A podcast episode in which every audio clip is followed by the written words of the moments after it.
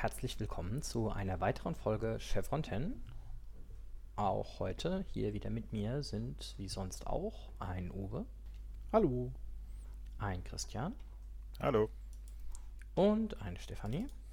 Hallo. Und heute reden wir über Nemesis Teil 2, beziehungsweise im Original Small Victories, die erste Staffel der die erste Staffel der vierten Episode, genau andersrum natürlich. die erste Folge der vierten Staffel.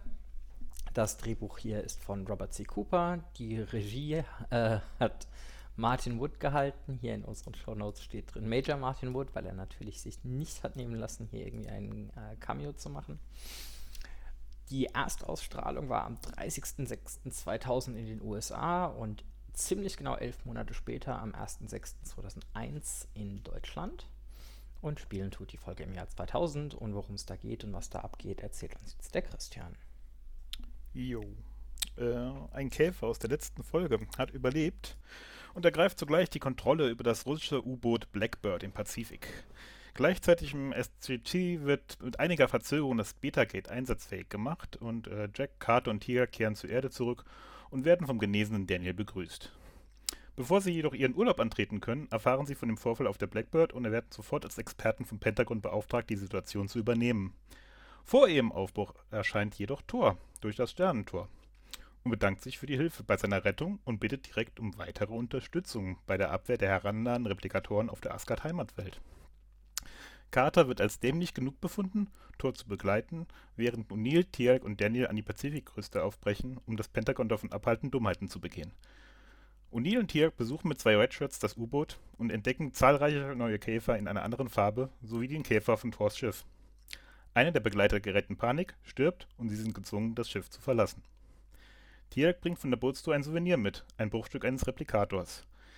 Dieses Teil scheint zu rosten, es besteht ja aus Teilen des U-Boots. Somit können sie das Boot samt der Käfer sprengen, wenn sie vorher den überlebenden Käfer erledigen.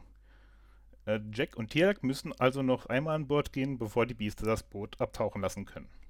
Thor versucht Carter, die Erkenntnisse der Asgard über die Replikatoren näher zu bringen. Sie ist damit doch jedoch sichtlich überfordert, dafür war sie jedoch auch nicht mitgekommen. Sie bricht die Informationen geschickt auf eine Erdling-Ebene herunter. Die Replikatoren rücken währenddessen immer näher an die Heimatwelt der Asgard heran und es sind keine Schiffe mehr übrig, die, aus der Sicht von Thor, die sie aus der Sicht von Thor aufhalten können. Carter bringt, na, Carter bringt aber die Idee auf, die O'Neill den Käfern als Leckerbissen auszuliefern, da sie die neueste und beste Technologie und Materialien der Asgard enthält. Thor ist zunächst skeptisch, begreift aber nach weiterer Überzeugungsarbeit von Carter, dass dies die blöde Idee ist, wofür sie hier ist. Tialk und O'Neill haben währenddessen ein Ablenkungsmanöver kreiert, um die Königin zu erreichen. Dies gelingt und eine Granate sowie ein paar, paar Schüsse erledigen den überlebenden Käfer. Die verbleibenden U-Boot-Biester sind jedoch wenig begeistert und schließen unsere Helden ein.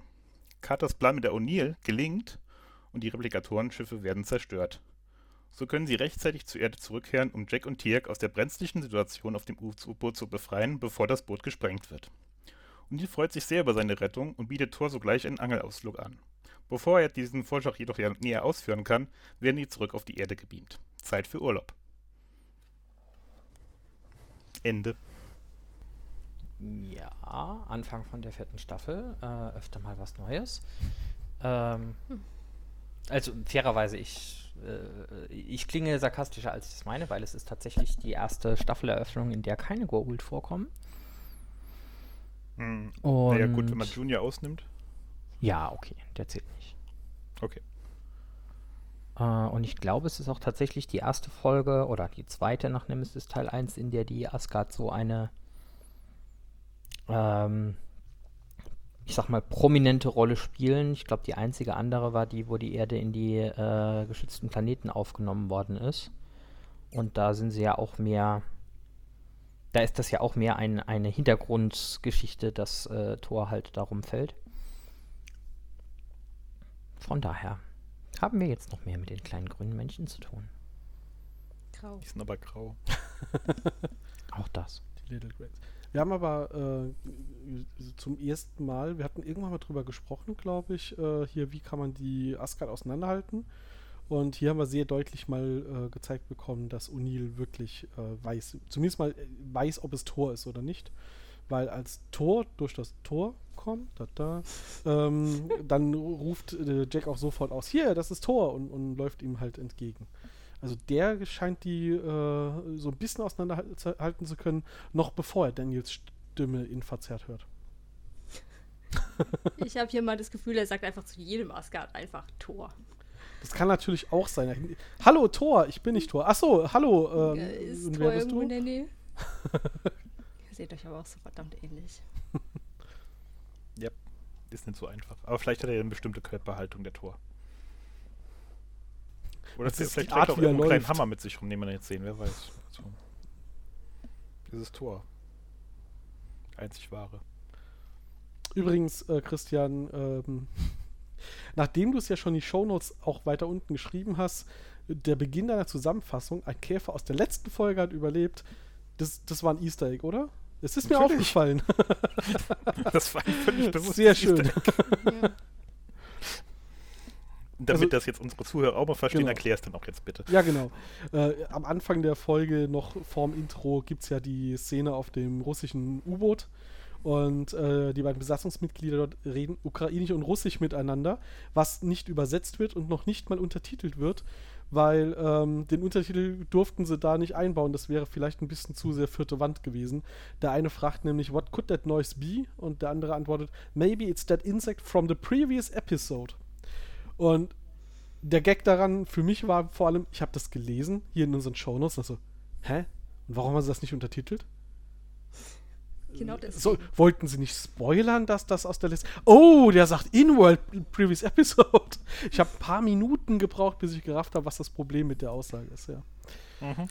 Ähm, Möglicherweise gab es zu dem Zeitpunkt auch eine Anspielung ähm, von Tiaik auf den Staffelwechsel, weil in der letzten Staffel kündigt er an, dass sie nach P3X234 fliehen. Und in dieser Folge kommen sie von P4X234 zurück. ja, Das geht mit dieser App leider nicht. Ja, danke. was? Siri hat keine App, um äh, nach P4X234 zu reisen. Jetzt bin ich schwer Ja. enttäuscht. ja, ich Ich wusste arbeite doch, da dass noch Siri dran. das kann. Aber Ja, ich, ich frage mich halt bei der Szene dann U-Boot, ähm, war da überhaupt viel geskriptet oder war das dann halt, ähm, also war es ein, ein Blooper, den sie dann gedacht haben, den können wir ja drin lassen, versteht ja eh keiner von Möglicherweise im Originalskript stehen diese zwei Sätze nämlich nicht drin. Steht da gar nichts? Ich habe Skript nur vers ver Äh, nein, da steht, ähm, dass Juri und Boris sich unterhalten und was die im Englischen sagen würden, aber diese zwei Sätze Ah, okay. stehen nicht drin. Das heißt, die haben da einfach noch ein bisschen mehr gelabert. Äh, vielleicht auch selbst als Schauspieler in der Situation so, wir können ja hier reden, was wir wollen, interessiert ja keinen. ja.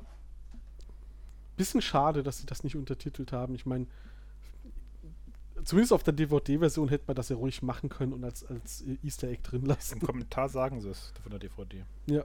Da Mhm. erwähnt es Major Wood. Äh, Martin Wood natürlich. Moment.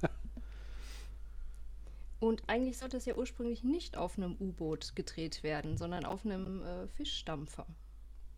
Ach, Ja. Ähm, allerdings erhielten die Produzenten ähm, Zugang zu einem echten russischen U-Boot, ähm, das aus Vladivostok nach Vancouver gebracht wurde. Und dann hat man dort dann die zwei Tage auf dem echten gedreht und dann ähm, Teile für die Inneneinrichtung nochmal im Studio nachgebaut und dann Teile der, der, der Innendrehs nach dort, äh, dort dann aufgenommen. also die, denen wurde angeboten, sie können auf einem echten russischen U-Boot äh, das Ganze drehen. Ja, Und Martin Wood hat gesagt, okay, die Chance lasse ich mir nicht Gut. entgehen. Fischdampfer gestrichen. Genau. Mhm. Wäre der Fischdampfer dann auch ein russisches? Äh, also es wird ja später in der Folge schon noch Bezug darauf genommen, dass das jetzt ein diplomatisches Ding ist, dass sie dieses U-Boot zerstört äh, haben. Ja, es ist so oder Vielleicht so ein kam Problem. das früh genug, aber wenn, dann Ja. wäre ja der russische Dampfer eher in fast amerikanischen Gewässern geschippert. Und ich Ja. weiß nicht, ob das so geschickt wäre von einem Nee. Fischdampfer. Also dann hätten sie wahrscheinlich auch weiter hinten, also es spielt keine große Rolle, aber da haben sie die Gelegenheit genutzt, daraus gerade auch noch so ein politisches Ding zu machen und dann äh, hätte es irgendwo oben in Alaska möglicherweise spielen müssen, weil das Mhm. liegt ja Oder relativ das, ja. nah an Russland. Ja. Und es war ja so oder so ein diplomatischer Inzident, weil die Russen ja mitgekriegt haben, dass das Asgard-Schiff da abgetaucht ist. Und das, dass es auch ein Asgard-Schiff war und nicht irgendwie ein Meteor. Das haben sie den Amis ja abgekauft.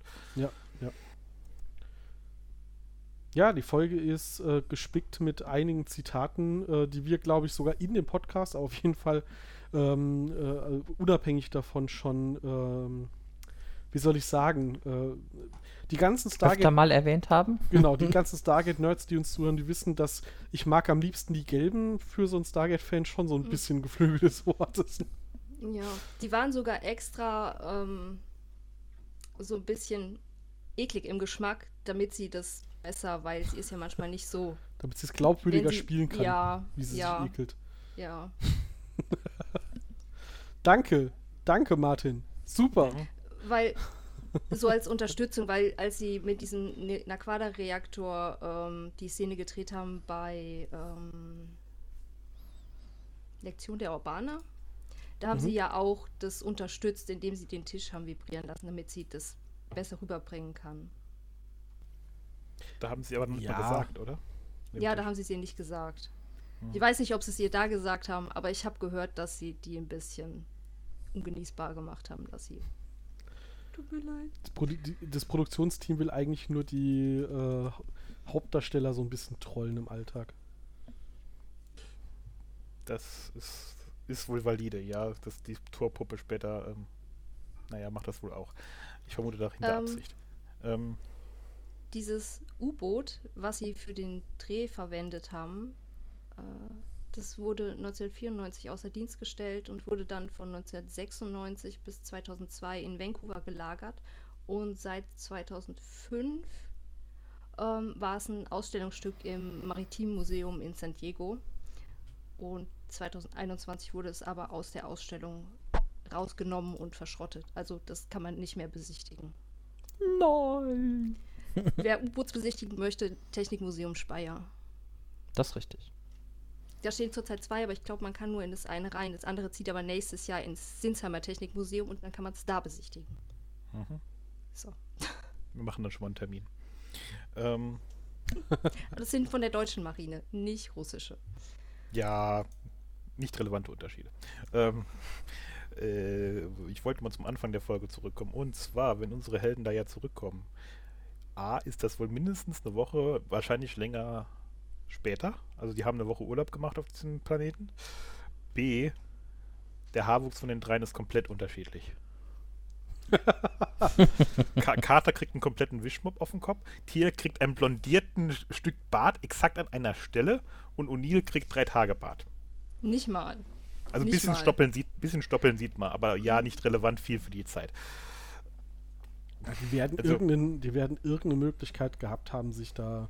Also offensichtlich hatten sie keine Möglichkeit, sich zu waschen. Ähm, das wird ja auch thematisiert, aber off- äh, ein Messer haben sie ja dabei.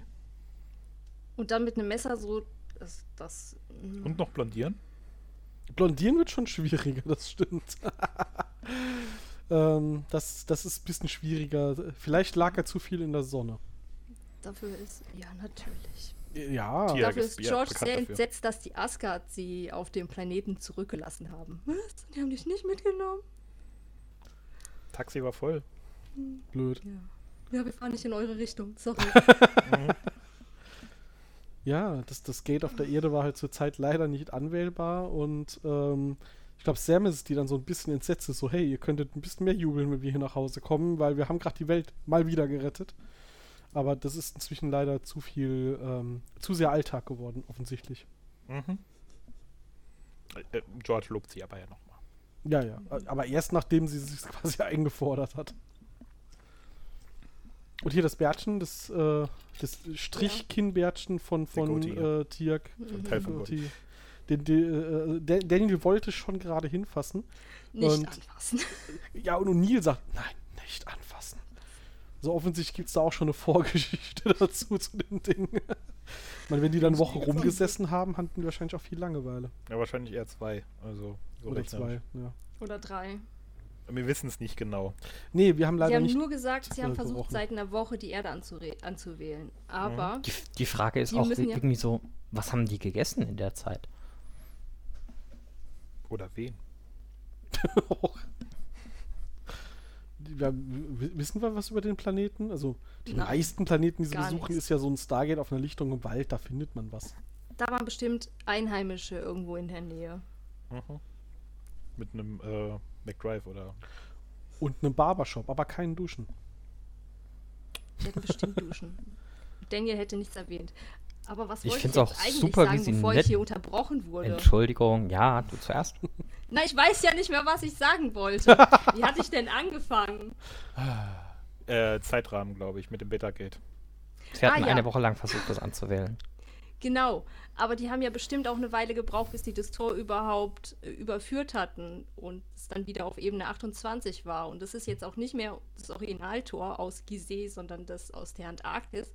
Und es ist trotzdem noch das Gizeh-Erdsymbol auf dem Tor, obwohl das auf, der Arkt auf dem Arktis-Tor ja eigentlich so nicht drauf war. Ja, eigentlich war das Stargate schon am Tag drauf wieder im Shane Mountain und die haben dann halt Müssen- zwei Wochen in der Werkstatt dieses Symbol umgemeißelt. Ja, Weil- sonst hätten die alle, alle Badges zum Genau, Aufnehmen auf genau. den Uniformen ändern müssen und allen Freunden so, so Nachsenderadresse. Ja, hey Leute, wir sind umgezogen. Übrigens, unsere neue Adresse lautet jetzt. Ja gut, die Adresse hat sich ja nicht Ja, geändert. ja, ich weiß, es war jetzt einfach nur Ja, ein ja. Scherz. Aber äh, Oh. du hast recht, wahrscheinlich, wahrscheinlich hatten sie einfach zwei Wochen lang tägliche Gremiensitzungen, um zu entscheiden, ob sie die Badges auf den Uniformen ändern oder das Gate. Und dann war ein Steinmetz eine halbe Stunde fertig, das Ja, ich umzumodern. sagen, kommt kurz Kinsey vorbei, hat das vorgerechnet, was das kostet, die Badges zu ändern und dann haben sie den Sch- Schmied Genau. angerufen. Und danach konnte es erst- erst wieder in Betrieb genommen werden. Also das Ja, war jetzt ein technische Einblick in, Probleme. äh, wenn Stargate eine Serie wäre, die in Deutschland spielt. Und wir, im Gegensatz zu Jack, dürfen Daniels Narbe ja sehen. Stimmt. Hä? Die wurde, uns, die wurde uns gezeigt. Der war auf der Krankenstation und Janet hat sich doch die Ah, Narbe ja, angeguckt. Wir konnten die sehen, Jack nicht. Stimmt. Wir durften gucken. Ja. Heutzutage wäre die bestimmt kleiner. Mhm. Ja, Deutlich. üblicherweise schon. Die spannende Frage, die ich noch habe, ist, wir haben doch einen Beta-Stützpunkt mittlerweile. Warum Haben ist wir? man nicht dahin gegangen? Der Einzige, der die Adresse aus dem Kopf gewusst hätte, wäre Daniel gewesen und der war leider nicht dabei. Ach so, und der hatte leider Blinddarm, ja, unnötig. Ja, Das Adressbuch war Also leider ich unterstelle, die, ich unterstelle, die Beta-Stützpunkt hätten auch Jack und Sam mindestens aus dem, äh, aus dem Kopf wissen müssen. Hm. Ich würde es vermuten. Aber wurde ja. in der Serie noch nicht groß etabliert, dass wir den haben, oder? Nee, also, so richtig nicht. denke ich, also er theoretisch müsste es ihn so. geben, ja. Aber Deswegen gab ihn noch nicht. mhm. Also wenn man die verschiedensten Skills unserer Protagonisten äh, inzwischen mal zusammennimmt, eine Adresse zu sehen und sofort zu wissen, wo die hinführt, hätten die auch einfach zum Beispiel nach Tolana reisen können und dort nachfragen. Wenn, wenn, wenn irgendwo im Computer, guck mal, da die Adresse, die kenne ich doch. Das ist doch der Planet, wo wir einmal für 10 Minuten im Wald standen. Die können sie wiedererkennen, aber irgendein befreundetes Volk besuchen. Die Adresse, die wissen sie leider nicht, weil dumm, die wählen wir halt immer vom Computer aus und das macht halt immer äh, Harry. Blöd. Mhm. Nee, nicht Harry, doch. Walter. Walter. Walter, danke. Ja, er hieß mal Harryman. Harry, Walter aber Harryman, so rum. Ja, ja, also das frage ich mich halt viel mehr. So, scheiß doch auf den Alpha-Stützpunkt, wir haben doch Freunde hier draußen. ja, aber wenn du Autodial kannst, merkst du dir noch was? Nee, ich nicht, aber wie gesagt, wenn die im Computer durch die Adressen scrollen, wissen die meistens noch, was das für Adressen sind. Und wissen dann noch sogar die komischen Kürzel, obwohl die sich keiner merken kann. Außer Sam. ja, Das Plot-Device hat das nicht hergegeben. nee, Folge. das ist es halt. Äh, hätten die zwei Wochen lang bei den Tolana rumgesessen, hätte man den Gag mit ihr riecht aber nicht so gut äh, leider nicht unterbringen können. Mhm. Und die hätten auch einen Friseur gehabt, nämlich. Ich hätte es aber für glaubwürdiger gehalten. Hm. Ja. Naja. Aber sie sind wieder da. ja, Und könnten theoretisch in Urlaub gehen. äh, theoretisch. Hat nicht geklappt. Dass O'Neill mal endlich zum Angeln kommt, das dauert noch ein bisschen. Vor allem, bis er zum Angeln kommt und auch mal einen Fisch fängt. Das dauert noch länger. Dafür brauchen wir erstmal so ein paar äh, Manipulationen in, in der Zeitlinie, bis das hinhaut. Mhm. Aber ich glaube, darauf kommt es ihm gar nicht an, dass da Fische drin sind. Er würde nur gerne mal wieder an seinem See sitzen. Sagt das Tierk. Ähm,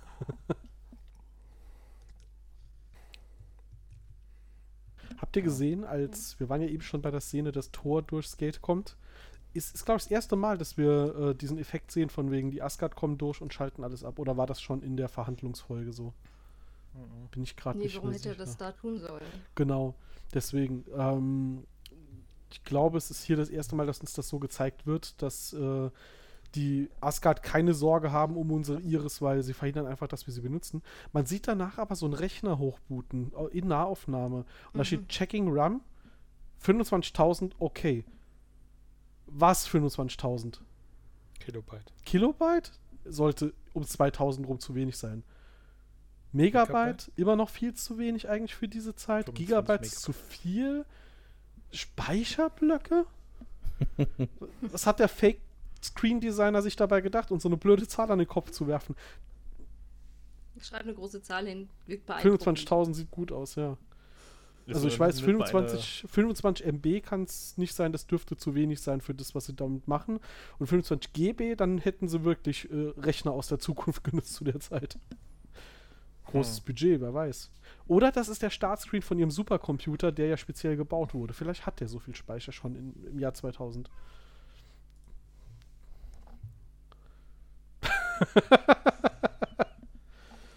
Eine Podcast-Katze ist da. Mhm. Soll vorkommen. Ja. Ja.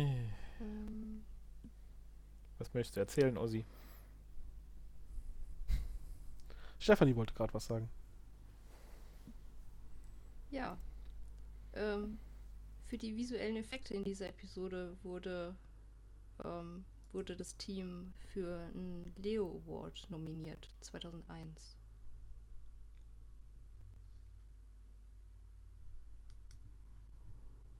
Sie haben sich auch diesmal wirklich Mühe gegeben. Ja, mit der ganzen Asgard-Stadt und der O'Neill. Mhm. Und den Replikatoren. Da haben sie schon einiges rein investiert in die Folge. Das stimmt schon. Pompöser Staffelbeginn. Mhm. Wobei, bei den Replikatoren gibt es auch noch ein, ein Easter Egg, das ist nicht wirklich, damit die Schauspieler besser mit den Replikatoren interagieren konnten. Haben die einen Replikator wirklich gebaut, ihn auf eine Plexiglasstange gesteckt und ihn den passend vors Gesicht gehalten, damit sie den besseren Blickkontakt halten konnten. Einfach aber geschickt. Ich meine, ist besser als irgend so ein äh, blauer Würfel, den sie halt dann nachher rauseditieren. Mhm. So konnten sie ihm halt wirklich äh, in die Schaltkreise schauen oder wie man es nennen möchte. also, äh, wenn wir jetzt nochmal zur Spinnenangst von Michael Shanks zurückkommen wollen, Vielleicht gab ist da ja doch was dran. Ja. Nein, natürlich nicht. Aber äh, äh, sie haben tatsächlich welche gebaut. An der Stelle. Ja, äh, ich hatte es eben ja schon mit äh, berühmten Zitatstellen aus der Folge. Neben äh, Ich mag am liebsten die gelben, ist das ja auch die Folge, in der Thor sagt: Liebe Menschen, wir brauchen eure Hilfe, weil wir sind leider nicht mehr dumm genug, um so zu denken wie ihr. Ähm, was ja dann dazu führt, dass Sam sagt, sie kann mitgehen und Jack dann sagt: Ich weiß nicht, Carter, sie sind vielleicht nicht dämlich genug. Ja, das ist ganz unrecht. ne? aber smarter Move von Carter, zu sich zu überlegen, hm, ich habe jetzt die Option. Entweder ich gehe mit denen zusammen auf so ein kleines verkacktes U-Boot oder ich gehe in eine andere Galaxie. Definitiv die smartere Wahl. Sag ja, die ist nicht dämlich genug. Da hat O'Neill ein Unrecht. Ja, vor allem so, äh, nein, nein, nein. Also ich glaube, ich krieg das schon hin. Äh, geht ihr ruhig in das, in das kleine Sinken, äh, in das U-Boot und äh, äh, Ich Ich guck mal, wie ich den, stell äh, mich dumm bei den Asgard. Das passt. Also ich hätte mich auch für, äh, ich gehe mit Thor entschieden. Definitiv nicht das U-Boot. Ich war schon mal in dem U-Boot. Das mm, zu sehr Dieselgestank. Nein, danke. Brauche ich nicht so Und dann noch voller unbedingt. Käfer. Ja, Also ich war- aber das ist definitiv größer als äh, das in das, das U9. Also ich weiß, dass ich in Speyer auch schon mal in einem der ausgestellten U-Boote drin war. Das ist Und nur ich- eins. Ja, äh, hätte ja sein können, dass sich das mal geändert hat, was da Mhm, genau das steht. war immer nur das Das U9. ist lange, lange her und ähm, auch wenn ich im Alltag nicht nennenswert unter Klaustrophobie leide, in dem Ding wurde mir schon mulmig. Also war schon eng. das wäre echt kein Also- Job für mich. Mhm. Da haben die im, im Film in dem U-Boot schon mehr Platz. Ja. Wobei sie da ja auch Probleme mit der Klaustrophobie hatten. Ähm, Ja, da wird- das aber war eher beim ich, Dreh Ja, von genau, den. Kameramännern. Möchtest du? Nee, du, das war ja deine, deine Erfindung. Ich ähm, müsste aber erstmal gucken, wo ich es mir aufgeschrieben habe. Mhm. Ähm, Moment. Ich hab's gleich. Du, du, ich glaube, es müsste hier unter dem Teil sein. Ah ja. ähm, äh, weil Martin Wood hatte gesagt, es gibt zwei Dinge, die ihm von den Dreharbeiten zu der Episode immer in Erinnerung bleiben werden, abgesehen von dem Budget von Produzent John Smith, das ihm viel Spielraum gab. Ähm, um die Episode quasi wie so einen Minifilm drehen zu können. Und zwar erstens äh, der Drehort.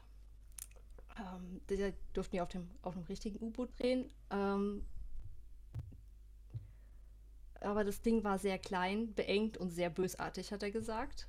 Die russischen Inse- Ingenieure müssen durch das U-Boot gelaufen sein, um sicherzustellen, dass jede mögliche Gefahr und äh, in das Design integriert wurde. So nach dem Motto, du kannst hier weglaufen, also sorge dafür, dass es eine scharfe Stelle gibt, an der du dich festhalten kannst. Ähm, ja, und auf der Suche nach der perfekten Einstellung äh, ließ dann Wood eine unglückliche Person in äh, das Torpedorohr klettern, äh, nur um jedes Mal, wenn sie die Rohrtür geöffnet haben, an der einen Stelle schwappte ihnen ja das Wasser entgegen. Und das war dann halt die arme Person, die dann in dem U-Boot-Rohr drin saß und dann so einen Wassereimer ausgekippt hat. Minimal klaustrophobisch. Aber wenn du da drin warst, war es absolut dunkel. Absolut kein Geräusch von außen und die von außen haben dich auch nicht unbedingt wirklich gehört. Ähm, Okay, das würde endgültig meine Klaustrophobie triggern. In so einem Rohr zu stecken und Angst zu haben, die vergessen mich da. Nee. Äh, äh. er meinte dann noch, äh, Scott von den Visual Effekten, äh, visuellen Effekten, ähm, gebührt ein großes Lob, denn ich hatte nicht einmal darüber nachgedacht, wie unheimlich das sein könnte, bis ich selbst hineingehen äh, und etwas drehen musste. Die Röhre war wie ein Stahlsarg. Ich bin ziemlich breitschultrig, sodass ich äh, die Seiten des Dings berührte. Ich war eng eingequetscht und als Jim Mennert, der Kameramann, die Tür schloss, wurde es völlig dunkel, völlig still und es gab keine Luftbewegung und man konnte mich nicht hören. Ich habe geschrien und als, ähm, schrien, dass sie die Tür öffnen sollten, aber sie konnten keinen Ton hören. Und ähm, schließlich öffnete Jim die Tür und ich hängte da draußen hyperventilierend ein Wrack. Jim sagte mir, hast du Klaustrophobie? Und er, jetzt schon. ähm, ja. Deswegen Wie war gesagt, wohl nicht so toll und ähm, ganz klar Albtraummaterial. Mhm. Also da, Voll. da kriege ich schon, äh, wie, wie nennt man es? Äh, also ich, ich kriege hier quasi Third-Party-Klaustrophobie, wenn ich drüber nachdenke. Fremdschämen Also- nur in Klaustrophobie. Ja, ja, da gibt es ja auch einen Begriff für. Also ich, ich weiß, dass ich, wenn ich so Bergbaustollen besucht habe, die ja relativ groß sind, wenn man so die Hauptgänge entlang geht, und wenn man dann halt sieht, so, ja, und da siehst du dieses, diesen, diesen schmalen Streifen, mhm. halber Meter breit, 30 Zentimeter hoch, und das geht hier 10 Meter rein, und das sind die früher reingekrabbelt und haben da von Hand Kohle geschlagen. Was? Ja, und rückwärts sind sie wieder rausgerobbt. Nee, nee, keine Chance. Mhm. Äh, äh, Mhm. ich gehe in die andere Richtung, kannst du vergessen. also, mm, mm. Und wir Saarländer haben ein paar Bergwerke.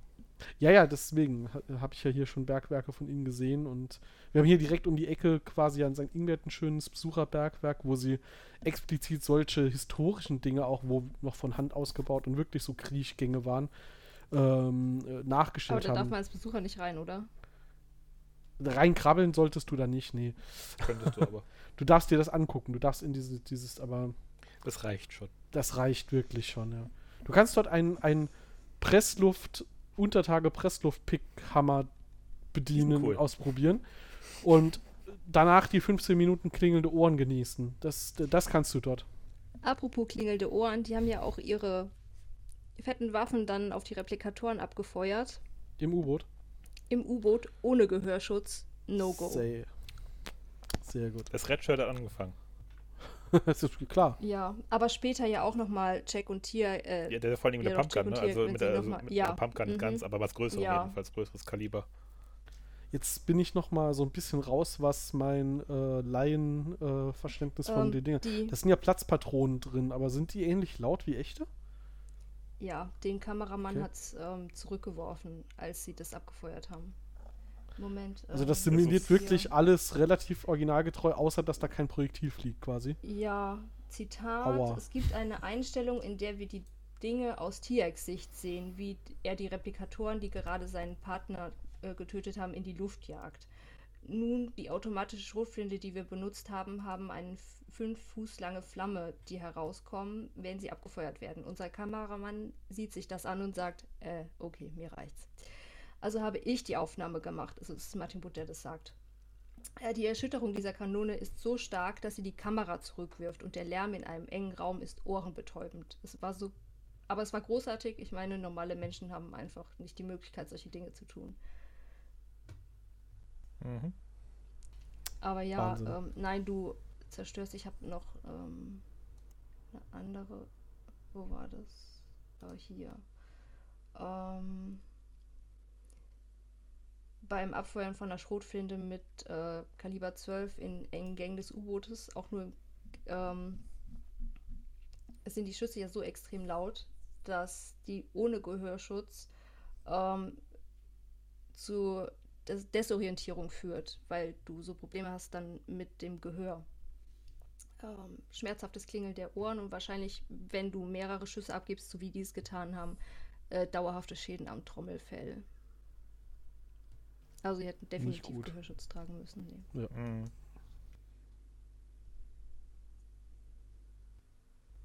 Tja.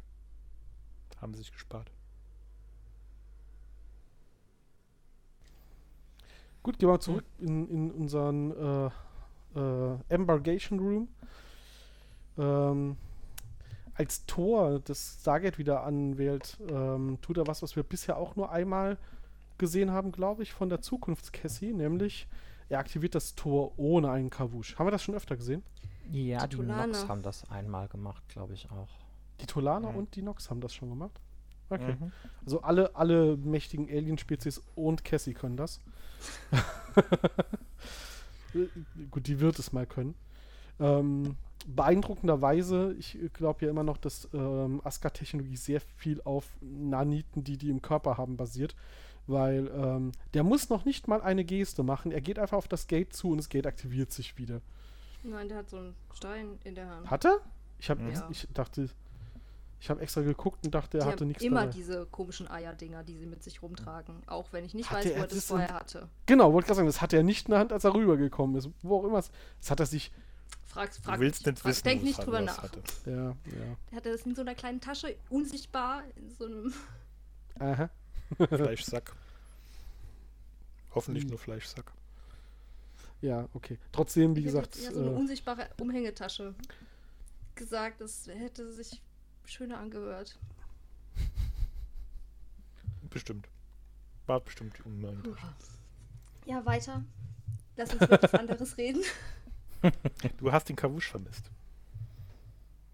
Ja, äh, genau, er hat, hat nicht kavuscht. Und ich glaube, es wird uns auch im Laufe der Serie nie wirklich erklärt, warum das ohne geht, aber alle Gates das trotzdem tun, selbst die, die tausende Jahre später gebaut werden.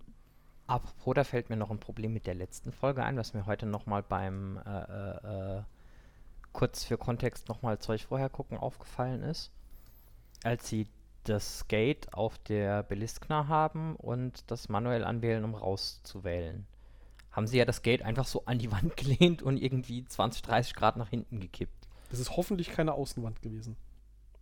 Das ist der eine Punkt. Der andere Punkt ist, der Karouche kommt raus. Tiaik sagt zu Jack, Jack, duck dich. Jack duckt sich und das Ding geht irgendwie so 5 cm über seinen Kopf oder so. Reicht ja. Aber halt perfekt Knapp. horizontal zum Boden, obwohl das Gate gekippt ist. Der Kavush das ist. kann nur das Gate. Das ist ein magisches Gate. Mhm. Das hat einen, so einen Regelkompass drin, guckt dann, wie es ins Kavusch ausrichten muss, weißt du? der Kavush ist immer äh, perfekt im Blei zum nächstgrößeren Gravitationsfeld. Also Jack. Was? Willst du sagen, Jack erzeugt ein größeres Gravitationsfeld als die künstliche Gravitation der Beliskner? Das war ja par echt parallel zu Jack. Achso, ja, das. Hm.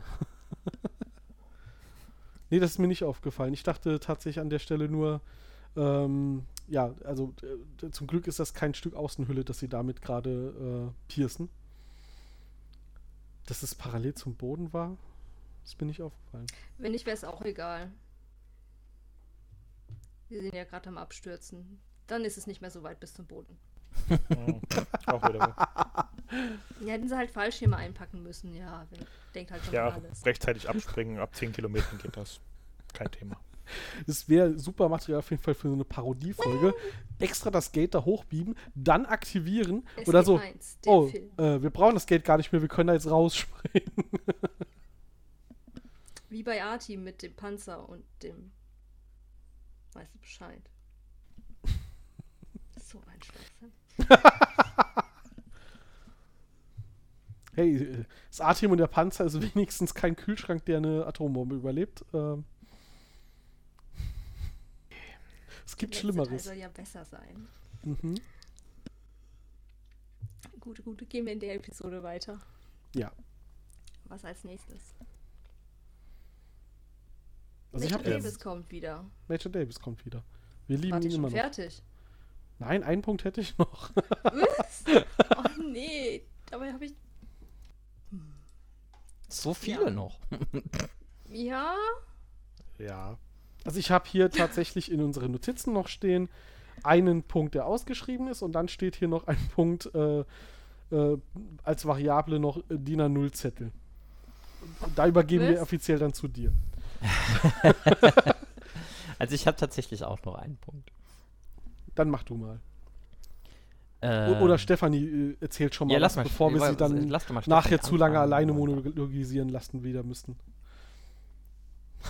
was? Guck nicht so erschrocken. Was hast du denn noch für uns? Ziemlich viel. Leg los. Ich freue mich erstens, dass Major Davis wieder dabei ist. Yay. Den sehe ich immer gerne. Der ist sympathisch. Der ist auf unserer Seite. Toller Charakter. Ähm. Hä? Was? Okay. Zumindest der ohne, ohne ähm, Mhm. Schnurrbart. Und nicht die Alien-Klon-Variante von ihm. Achso, ja, der ist auch nett, ja. Ja, der ist auch noch da. Ähm, aber der erklärt uns ja dann auch nochmal, dass wir dringend irgendwas tun müssen, dass die SG1 die Experten sind und dass ähm, die Russen nicht offiziell wissen, dass wir ihr U-Boot haben.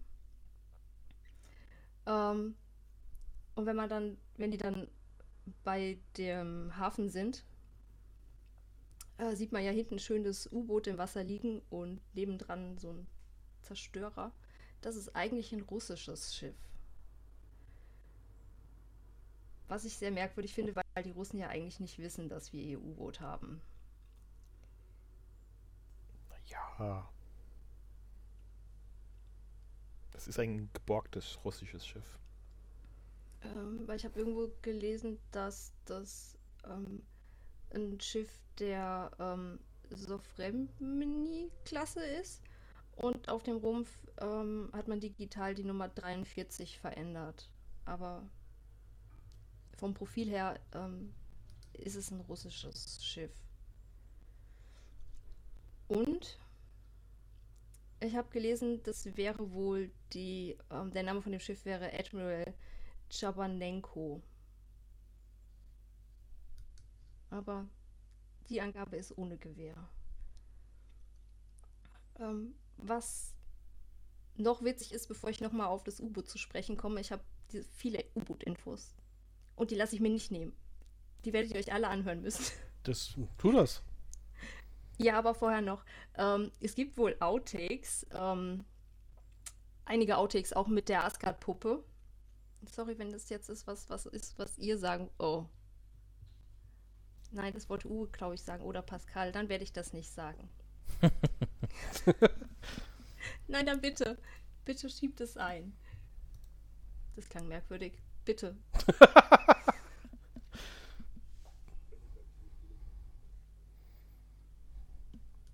Ja, wer hat es denn in die Notizen geschrieben, dass äh, dass das äh, Tor hier Ähm, nasty war? Du bist falsch. wer ist was? Gemutet. Ah, jetzt. Ja, der Shortcut ist wie immer bescheuert. Ähm, ja, ich hab's reingeschrieben. Ähm, Oh, dann Ja. sorry. Dann darfst du. also, mein Gott. Ähm, diese, diese Torpuppe existiert ja wirklich. Also es ist ja nicht nur äh, CGI, sondern die kann ja wirklich sich bewegen und die Torpuppe hat wohl, ob versehen dann nicht ist, nicht überliefert. Äh, äh, Amanda Tapping einmal schön an den Po gegriffen und instinktiv hat dann Amanda Tapping der Puppe mal eine schöne Ohrfeige verpasst, bevor sie gemerkt hat, dass es eine Puppe ist. Ähm, Ich möchte sagen, es war vielleicht nicht so, ein Versehen, weil äh, die wohl ziemlich viele versaute Dinge auch durch die Puppe gesagt haben. Wenn man die ganzen Dinge bedenkt, die äh, derzeit Joseph Malosi auf Twitter postet mit Outtakes von Asgard-Puppen, ja, das ist glaubhaft. Ähm, also Outtakes. Das sind einfach nur, ja, der Synchronsprecher spricht halt einfach noch weiter, wenn sie sagen, okay, neuer Take.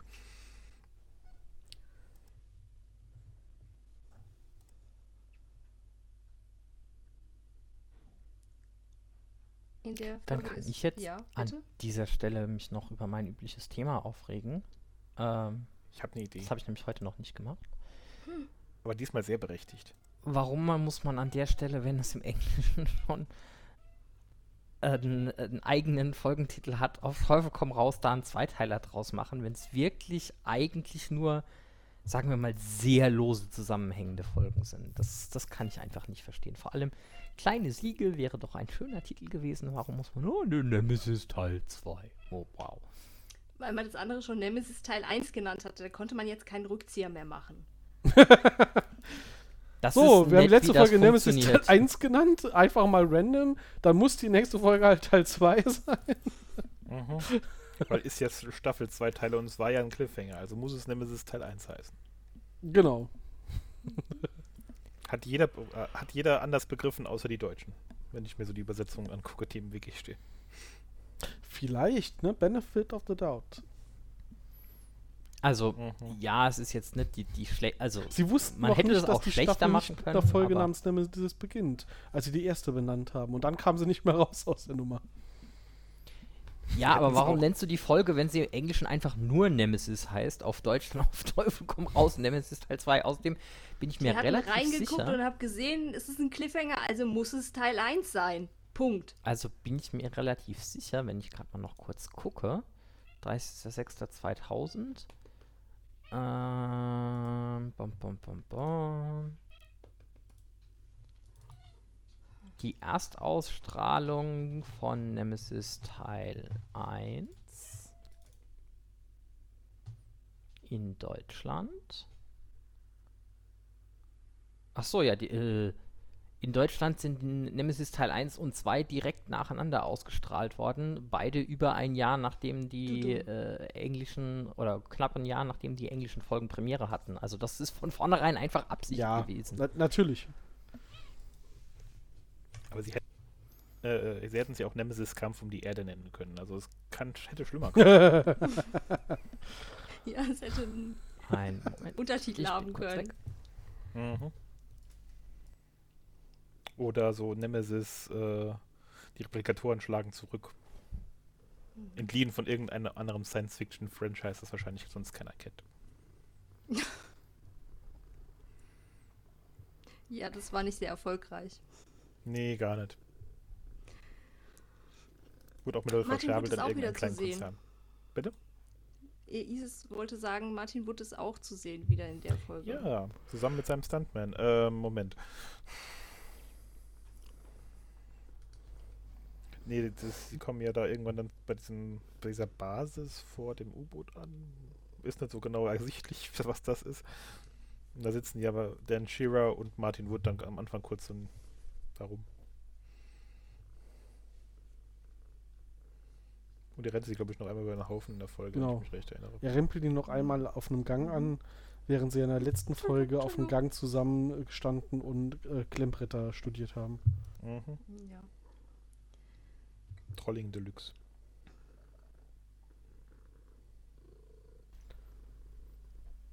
Ja, was, äh, wir haben hier, hier auch noch eine Kategorie wichtige Handlungen. Wir haben noch mal was gelernt über die Replikatoren auch in dieser Folge. Äh, nachdem sie ja, äh, wir hatten es erwähnt in der letzten Folge, sie schimmern die ganze Zeit so lila-bläulich, so wie das Material, aus dem Asgard-Schiffe gebaut sind. Überraschung. Ähm, was zur Folge hat, dass konsequenterweise in dieser äh, Episode die Replikatoren plötzlich alle sehr äh, eisenartig rostig aussehen und deswegen halt auch auf dem U-Boot gefangen sind, weil sie nicht rauskommen, ohne dass sie kaputt gehen. Denn Replikatoren bestehen nachvollziehbarerweise aus dem Material, das sie zu sich nehmen. Irgendjemand hat, äh, was ist irgendjemand? Christian, ich, ich kenne dich. Christian hat in unseren Notizen hinter meine Notiz zu dem Thema geschrieben, du bist, was du isst. Ähm, das trifft hier natürlich äh, genau. Ähm, genau, also sie haben in, in Story, das Team hat dann auch überlegt, ähm, ja, dass sie wahrscheinlich entweder, wenn sie rausschwimmen, versuchen, einen direkten Kurzschluss kriegen oder zumindest durch das Salzwasser dermaßen rosten, dass sie halt äh, ja, äh, das vermeiden. Und äh, deswegen ist aber halt auch das äh, U-Boot in die Luft zu jagen nicht ähm, die Lösung oder zu versenken quasi, weil das würde alle töten, bis auf den einen Replikator, der halt noch den Raumschiffabsturz auch überstanden hat. Und äh, daraus entspinnt sich ja überhaupt dieses ganze Thema. Wir müssen da rein und zumindest mal den, ähm, die Brutmutter zerstören, die wohl zu Teilen aus, den, aus dem ursprünglichen äh, Asgard-Raumschiff äh, Replikator besteht. Und danach können wir einfach das U-Boot versenken. Äh, alle anderen, die dort unten dann noch äh, sind, die werden durch das Wasser dann zerstört. Ja. ja. Zuerst wollen sie ja mit Nuklearwaffen ran. Genau. Nuke them from your orbit oder so. Mhm. Weil die Waffen, die, die, die, die Nuklearseite muss von den Amerikanern kommen, weil das ist ein dieselbetriebenes U-Boot. Mhm. Also genau genommen ein dieselelektrisch betriebenes U-Boot. Ja, also hat auch, auch Elektromotoren. Bitte? Äh, du hast ja diesen Schleichantrieb. Achso, da müssen wir leise reden. Ja, oder ich glaube, wie es in Jagd auf Roter Oktober heißt, der Raupenantrieb. Aber wenn du schon bei dem Stichwort bist, ich glaube, da hast du noch ja. was zu erzählen. Ja, willkommen, willkommen beim äh, Partner-Podcast äh, vom Einschlafen-Podcast. Wir sind jetzt der Stargate ASMR-Podcast. ja, Stefanie. Ähm, gut, ich muss jetzt hier vielleicht ein bisschen weiter ausholen, nämlich ähm, Major Davis teilt Daniel mit, dass die Dallas bereitsteht. Die Dallas ist ein U-Boot und dieses U-Boot kommt auch in Tom Clancy's Roman Jagd auf Roter Oktober vor.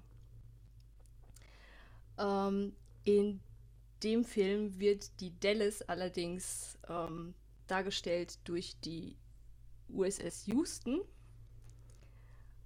äh, außerdem hat die USS Dallas noch einen Auftritt in einem Level bei Call of Duty Modern Warfare 2. Und sogar in dem Wikipedia-Artikel zu Dallas steht drin, dass die bei Stargate Commando SG1 vorkommt.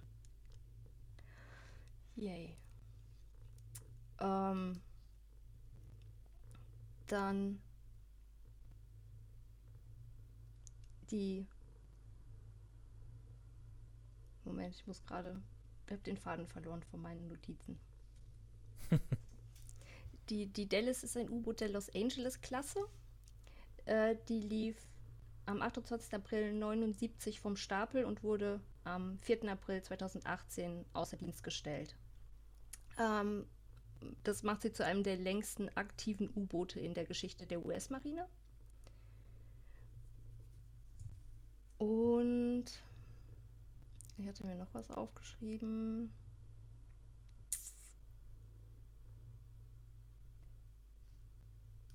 Ähm, die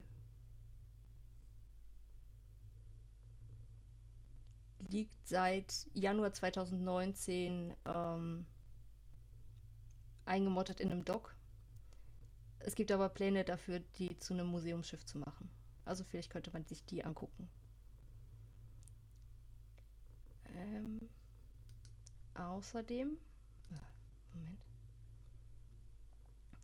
Ähm, die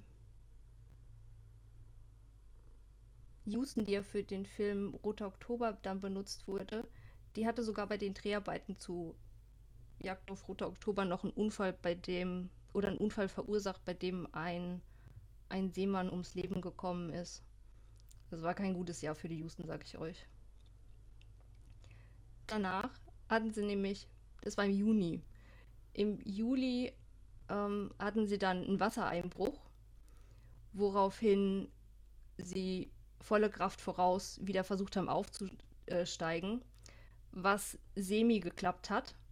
Die sind dann so aufgestiegen, aber und dann nach vorne abgesackt. Und dadurch, dass noch die Maschinen volle Kraft liefen, sind sie wieder direkt unter Wasser. Dann gab es den Befehl, volle Maschi Maschinen, volle Kraft zurück. Dann waren sie endlich über Wasser. Es gab keine physisch Verletzten, aber danach mussten acht ähm, von der Besatzung ähm, aus psychologischen Gründen aus dem U-Boot-Dienst entlassen werden, weil die einfach nicht mehr auf U-Boote gehen konnten, was ich voll nachvollziehen kann. Dann gab es noch ein Feuer im August und im September wäre das fast das gleiche wie bei dem Dreh von Roter Oktober nochmal passiert. Aber da konnten sie es zum Glück.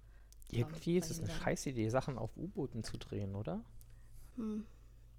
Na gut, das war ja nur das, äh, das im Juni. Der Rest war einfach so halt Pech von der armen Houston. Und ähm, es wird noch die USS Nimitz erwähnt. Das ist ein Flugzeugträger der Nimitz-Klasse, benannt nach Chester W. Nimitz. Der war Oberbefehlshaber der Pazifikflotte im Zweiten Weltkrieg. Und ähm, ist ein nuklear betriebener Flugzeugträger.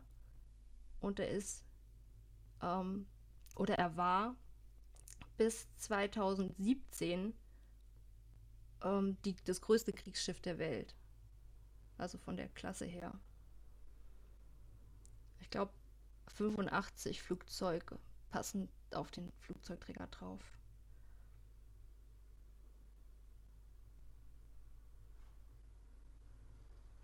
Okay, Mhm. so. Das war der Infodump der Woche. Ja, Hm. Bildungsauftrag erledigt. es gab zehn Schiffe dieser Nimitz-Klasse.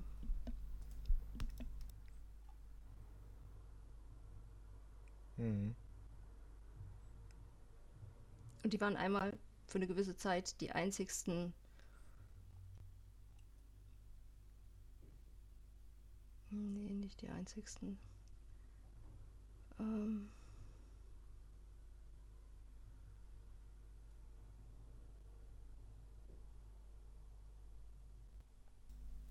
Ja.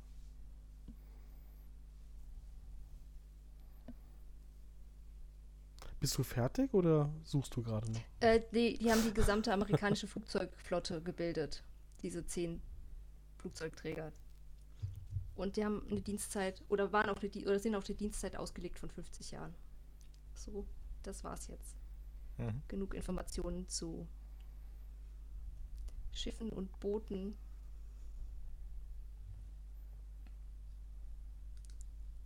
Der Amis. Und nicht Amis. Aber hauptsächlich Amis. Hm. Ja, da haben sich zumindest mal real existierende Beispiele genommen. Nicht irgendwie ein U-Boot ausgedacht.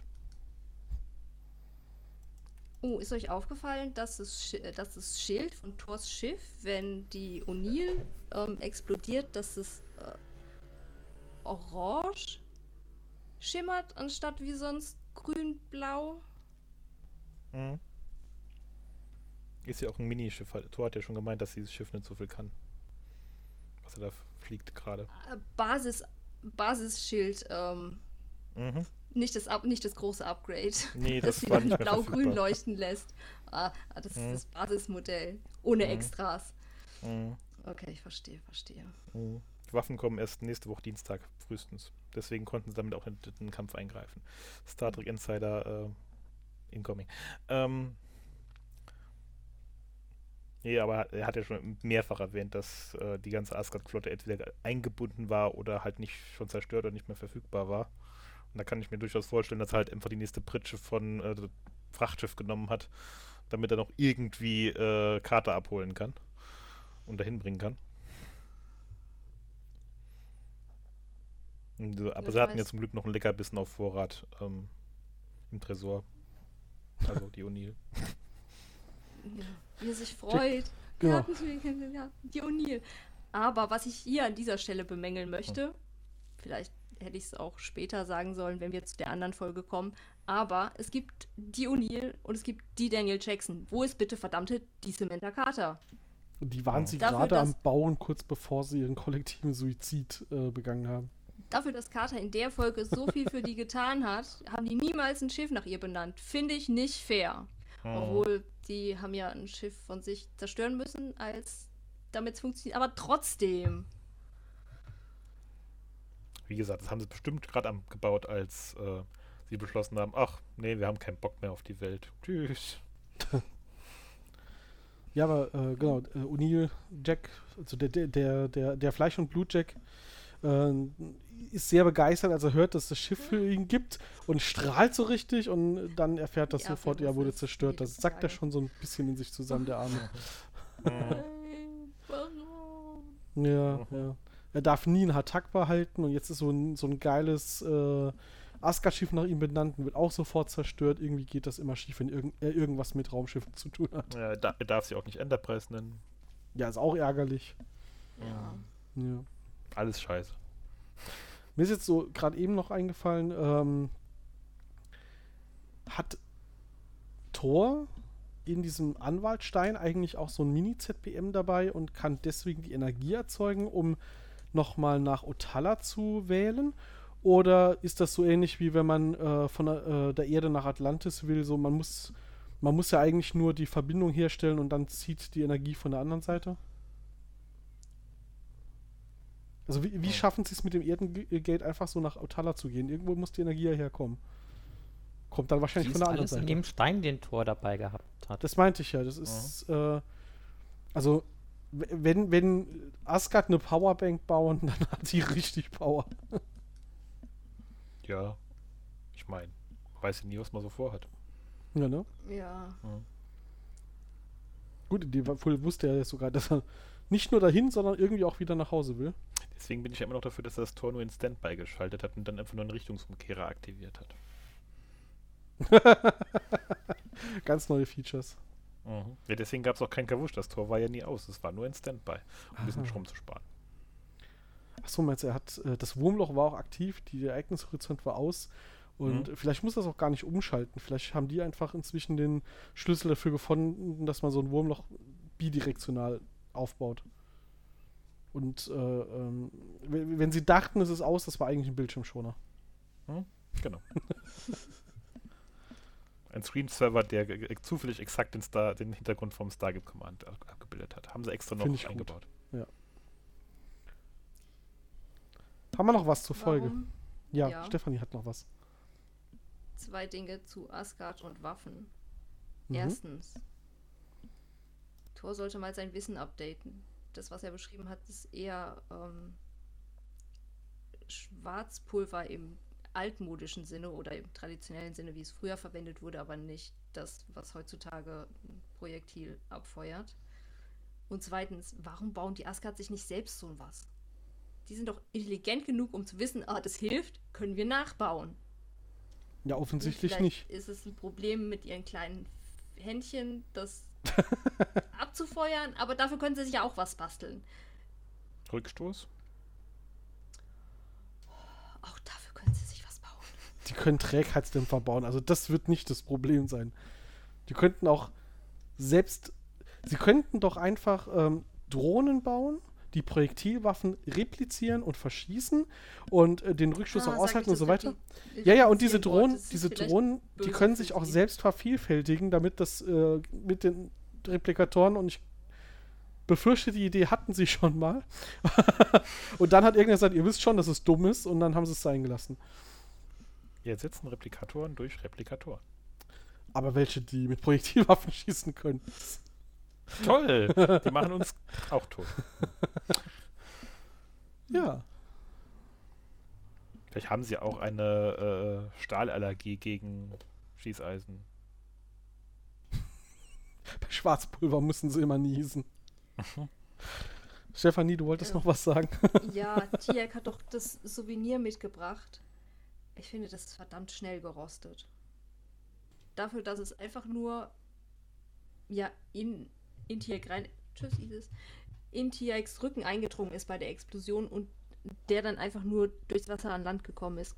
Dafür war das schon ziemlich angegriffen, dieses Replikatorenteil. Das war Vielleicht vorher schon ist- verrostet. Oder ja, aber es war ja nur in dem Boot drin. Warum sollte es da rosten? So hohe hohe Luftfeuchtigkeit ist da, Vielleicht glaube ich. ist das Hm. das Jafar-Blut äh, oxidantisch. Also schnell oxidantisch. Wer weiß. so schnell rostet Eisen nicht. Ja, doch, wenn man es Vor verbrennt. allem ist Vielleicht es hat. ja. Also wenn, wenn man wenn man es irgendwie verbrennt oder anzündet, wird das ja schon gehen. Jaffa haben extrem hohen Sauerstoffgehalt im Blut, deswegen können sie stundenlang unter Wasser überleben. Das haben wir doch schon gelernt. Oder Junior hat das Ding einfach angegriffen, weil es gedacht hat, so. Das Oh, geht hier Fremdkörper. nicht rein. Geh weg. Kreh. Hau ab.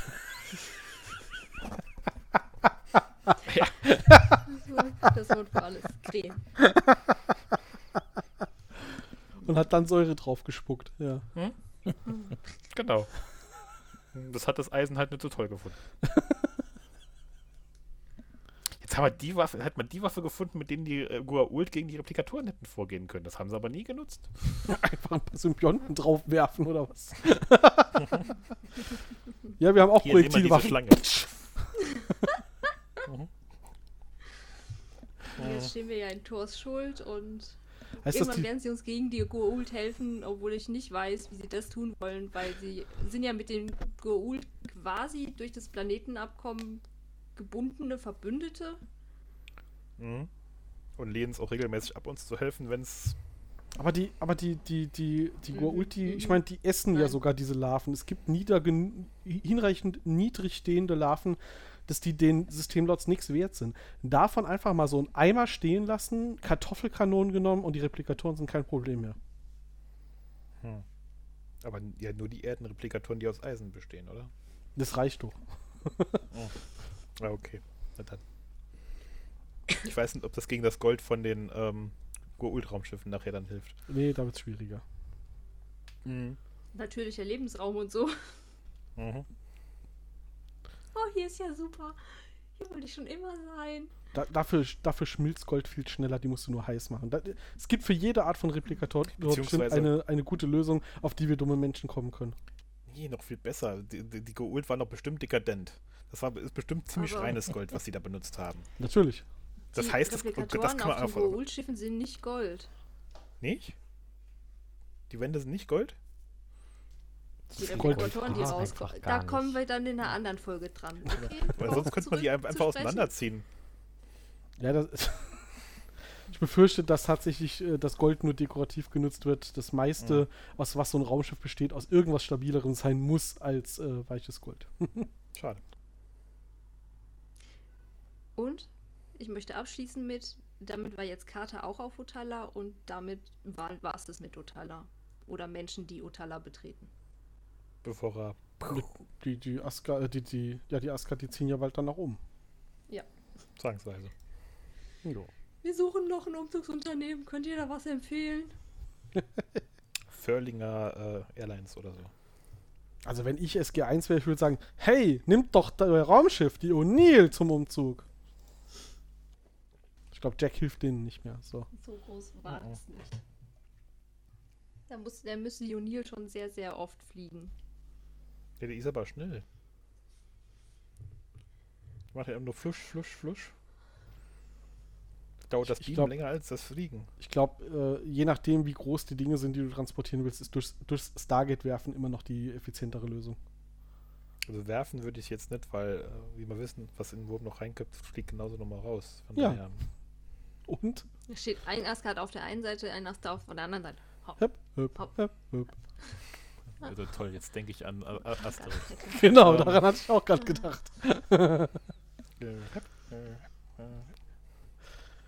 Ich glaube, wir sind, Meister. Moment, wir sind ich kurz glaub, vom wir sind Thema langsam am. Ende. Ja. Ja, ich habe schon eine Weile nichts mehr zu sagen. Aber ich finde das immer wieder toll, dass ihr dann noch irgendwie komplette Dinger irgendwie so aus dem Nichts rauszieht. Wer hat da eigentlich äh, in das Wiki, äh, in unser Zettel noch, du bist unsere letzte Hoffnung, Obi-Wan reingeschrieben? Das war ich, weil Otor sagt, die O'Neill, sie war unsere letzte Hoffnung. Da habe ich irgendwie gedacht, so, O'Neill, ihr seid unsere letzte Hoffnung, O'Neill, äh, Obi-Wan, äh, irgendwie sowas.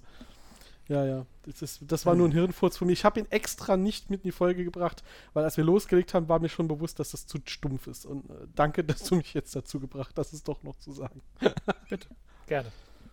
Aber ja, Pascal, ich meine, das ist ja, ähm, während Stefanie, wenn wir eigentlich so weit durch, also alle anderen hier so weit durch sind, sagt, ich habe hier aber noch eine Liste von Dingen, ist die Stärke von uns anderen dreien doch normalerweise einfach völlig absurde Dinge noch dazu zu dichten. Ein gewisser Prozentsatz dieses wenigstens mal eine Podcasts, Reaktion zu zeigen. genau, wir wollen ja nur, wir wollen ja nur zeigen, dass wir auch noch Ich da bin sind. immer irritiert, wenn, ihr, wenn nichts von euch kommt. Ein gewisser Ich denke, Anteil von diesem Podcast muss halt auch einfach Fanfiction-Spinnerei sein. Bisschen, ganz bisschen. Nicht viel. Das beruht auf Fakten. Wir treffen im Alltag zu wenig Leute, die wir mit unserem Headcanon über diese Serie nerven können. Das müssen wir alles hier rauslassen. Mhm. Wir arbeiten dran. Aber, aber nicht in der Richtung, die man normalerweise meint, wenn man das sagt. Das ist richtig. So, Stefanie, dein Zettel ist auch durch? Dann können wir ja wirklich mal zum Ende der Folge kommen. Ähm, ja, ich meine, Resümee über die Folge ziehen. Ähm,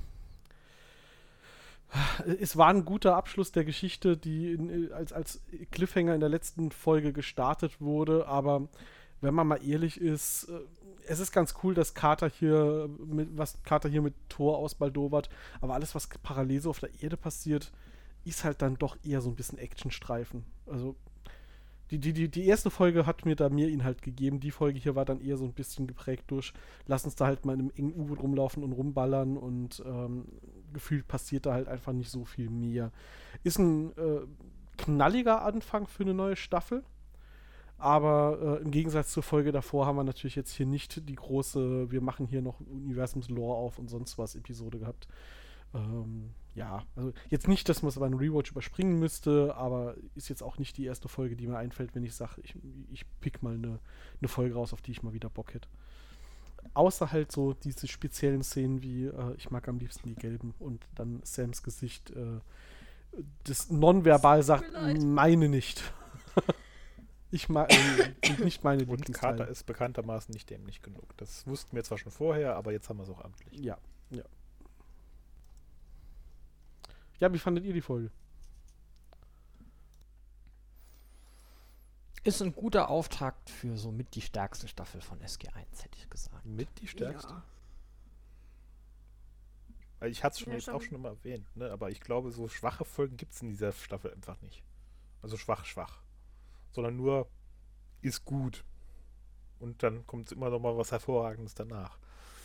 Ähm, Ja, also so richtig äh, eine gar keinen Bock, die kann man überspringen Folge. Äh, haben wir, glaube ich, jetzt erstmal eine Weile nicht mehr, das stimmt. Das Mhm. dauert lang. Genau. Was jetzt eigentlich ein guter Bogen wäre, um äh, zu erwähnen, was wir als nächstes besprechen. Ähm, aber wir hatten noch Odo. einen Kommentar.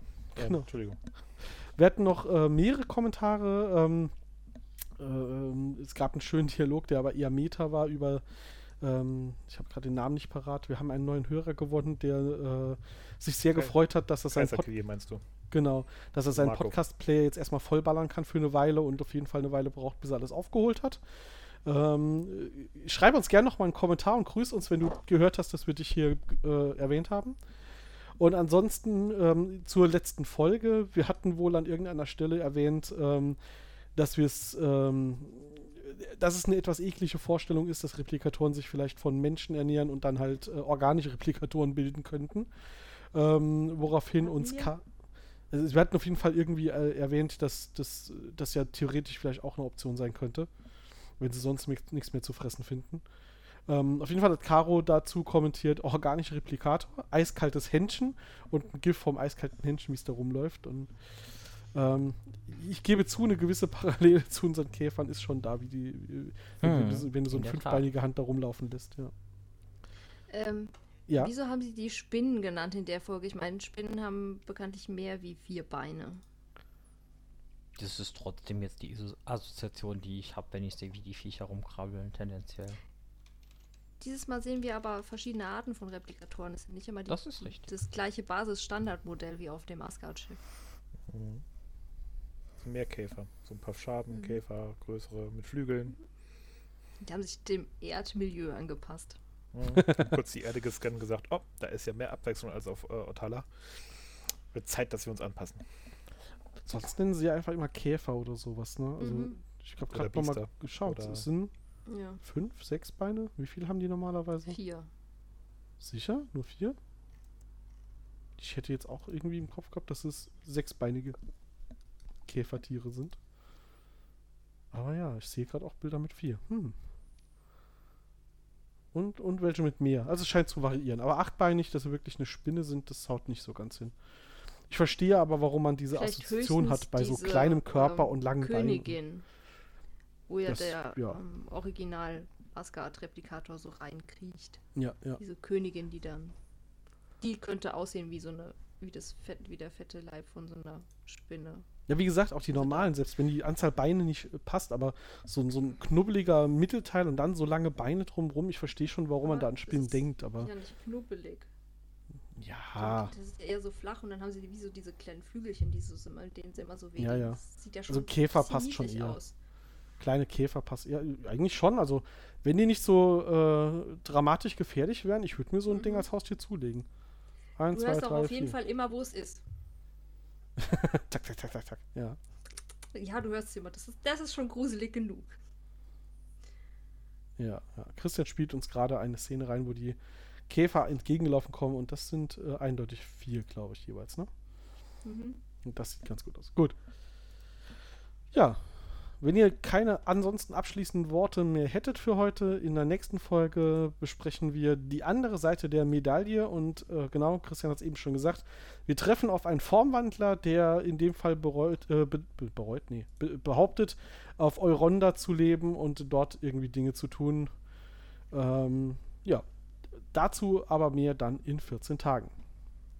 Letzte Chance, ansonsten, es reagiert Nö. keiner, dann hören wir uns in 14 Tagen nochmal. Hinterlasst uns gerne einen Kommentar. Äh, ähm, wir sind ja auch auf den üblichen Plattformen. Wir vergessen das immer, weil wir sind da so ein bisschen äh, außerhalb der üblichen Bubble.